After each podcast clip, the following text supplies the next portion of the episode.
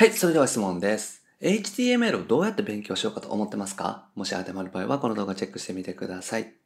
自分の心を解けるね。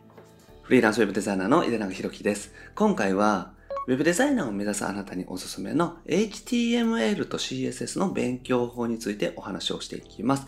これから HTML と CSS 勉強しようと思っていらっしゃる方は、ぜひチェックしてみてください。で、このチャンネルではですね、未経験から独学で、新たな理想的なウェブデザイナーになる方法について解説をしております。無料でマーケティングの情報もお伝えしております。下の概要欄にある LINE 公式アカウントチェックしてみてください。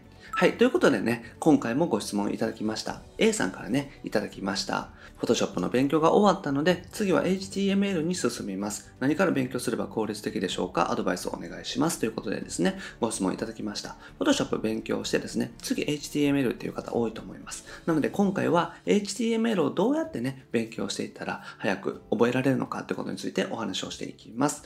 はい。Web デザイナーを目指すあなたにおすすめの HTML&CSS の勉強法ですね。はい。で、HTML と CSS って何なのかっていうところね、一応お話ししておきます。で、Web デザイナーですね、には必須になってくるんですけれども、まあ、ホームページ、Web のページを表示する言語なんですね。これマークアップ言語って言います。で、HTML っていうのは表示する情報をですね、書きます。例えば文章であったりとか、画像であったりとか、見出しであったりとか、そういった形ですね。見る情報自体を載せるっていうのが HTML ですね。で、それをレイアウトする、色を変えるとか、パーツの配置を決めるとか、そういったものは CSS っていうところになります。だから Web デザイナーに必須になってくるっていうことですよね。で、デザインとかは Photoshop で作ったりとかするんですけれども、それを実際に見えるような形にしていく、ホームページにするっていうのに必要なのが HTML と CSS っていうものになります。はい。ということでね、早速勉強法なんですけども、まず最初仕組みを学んでいくっていうのがおすすめです。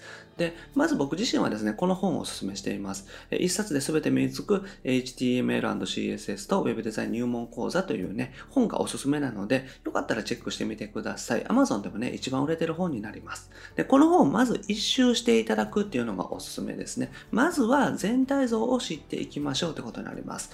で、全体像をまずざっくりと知った上で、詳しく勉強していく。この手順がおすすめです。いきなり一個一個ね、完璧に覚えていこうとするんじゃなくて、まず全体像を知って、で、細かいところを何度も繰り返していく。この仕組みですね。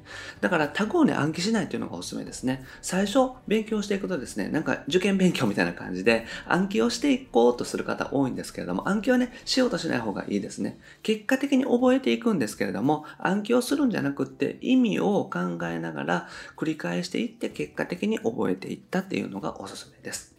はい。で、全体像を覚えたらですね、次はコードに慣れていきましょう。で、この本ですね、チャプター4以降に制作事例というのがありますから、この制作事例をね、何度も作るっていうのがおすすめです。チャプター4以降ですね。この本の場合はチャプター4以降なんですけども、他に本がね、ある場合とか、何か教材がある場合は、実際に作ってみようみたいなところをね、何度も繰り返していただくっていうのがおすすめです。で、本とか教材とか、そのパーツごとにですね、こういう風に作っていきますみたいな形で、デザインと事例みたいなのが載ってると思うので、これを何度も繰り返していくってことですよね。で、最低ね、3周するのがおすすめです。3周すると、大体のことはわかりますから、まずは3周してみてください。で、なんでね、何回も繰り返すかっていうと、結局本を読んだだけ、本で1回作っただけだと、知識としてね、頭の中にあるだけの状態なんですね。だから、いざ、じゃあお客さんからご依頼いただいたりとか、ウェブサイトを作ろうってなった時に、全く使えるようにならないですね。だから、知識から自分が使えるような技術に変えていく。そのためには何度も繰り返していって、体で覚える必要があるっていうところなんですよね。なので、えー本でもですね、何度も繰り返していったら結構使えるようになっていきますので、繰り返すっていうのはね、覚えておいてください。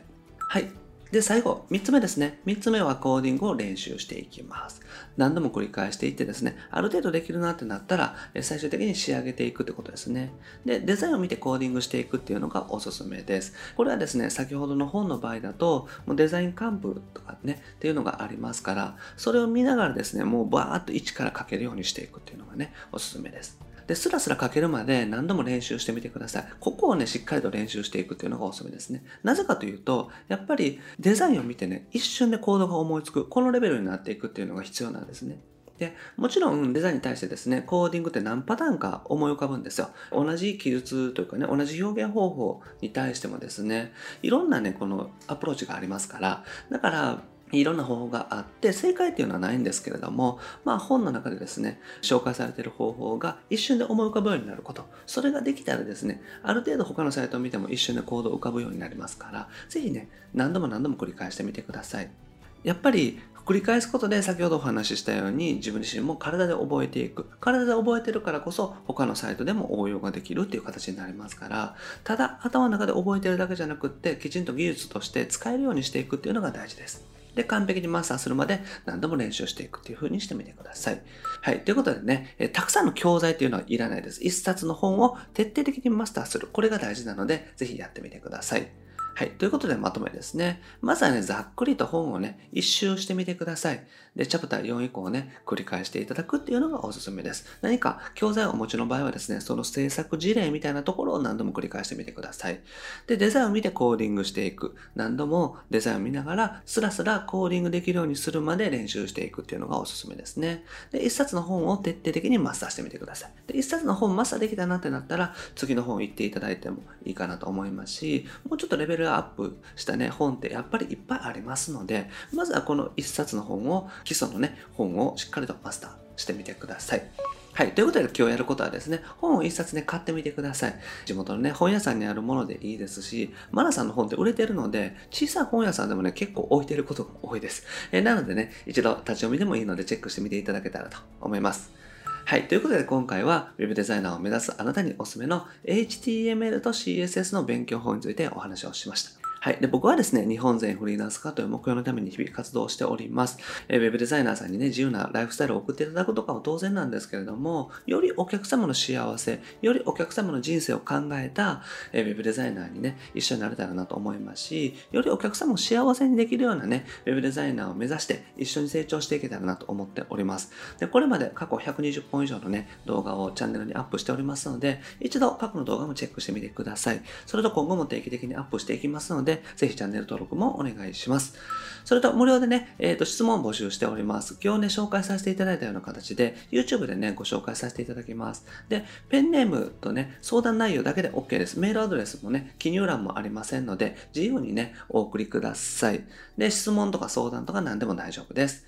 で、無料でマーケティングの情報もお伝えしております。下の概要欄にある LINE 公式アカウント登録していただけたらですね、限定の音声セミナーをお届けしておりますので、ぜひチェックしてみてください。それとね、無料相談も受け付けしておりますので、メッセージお送りください。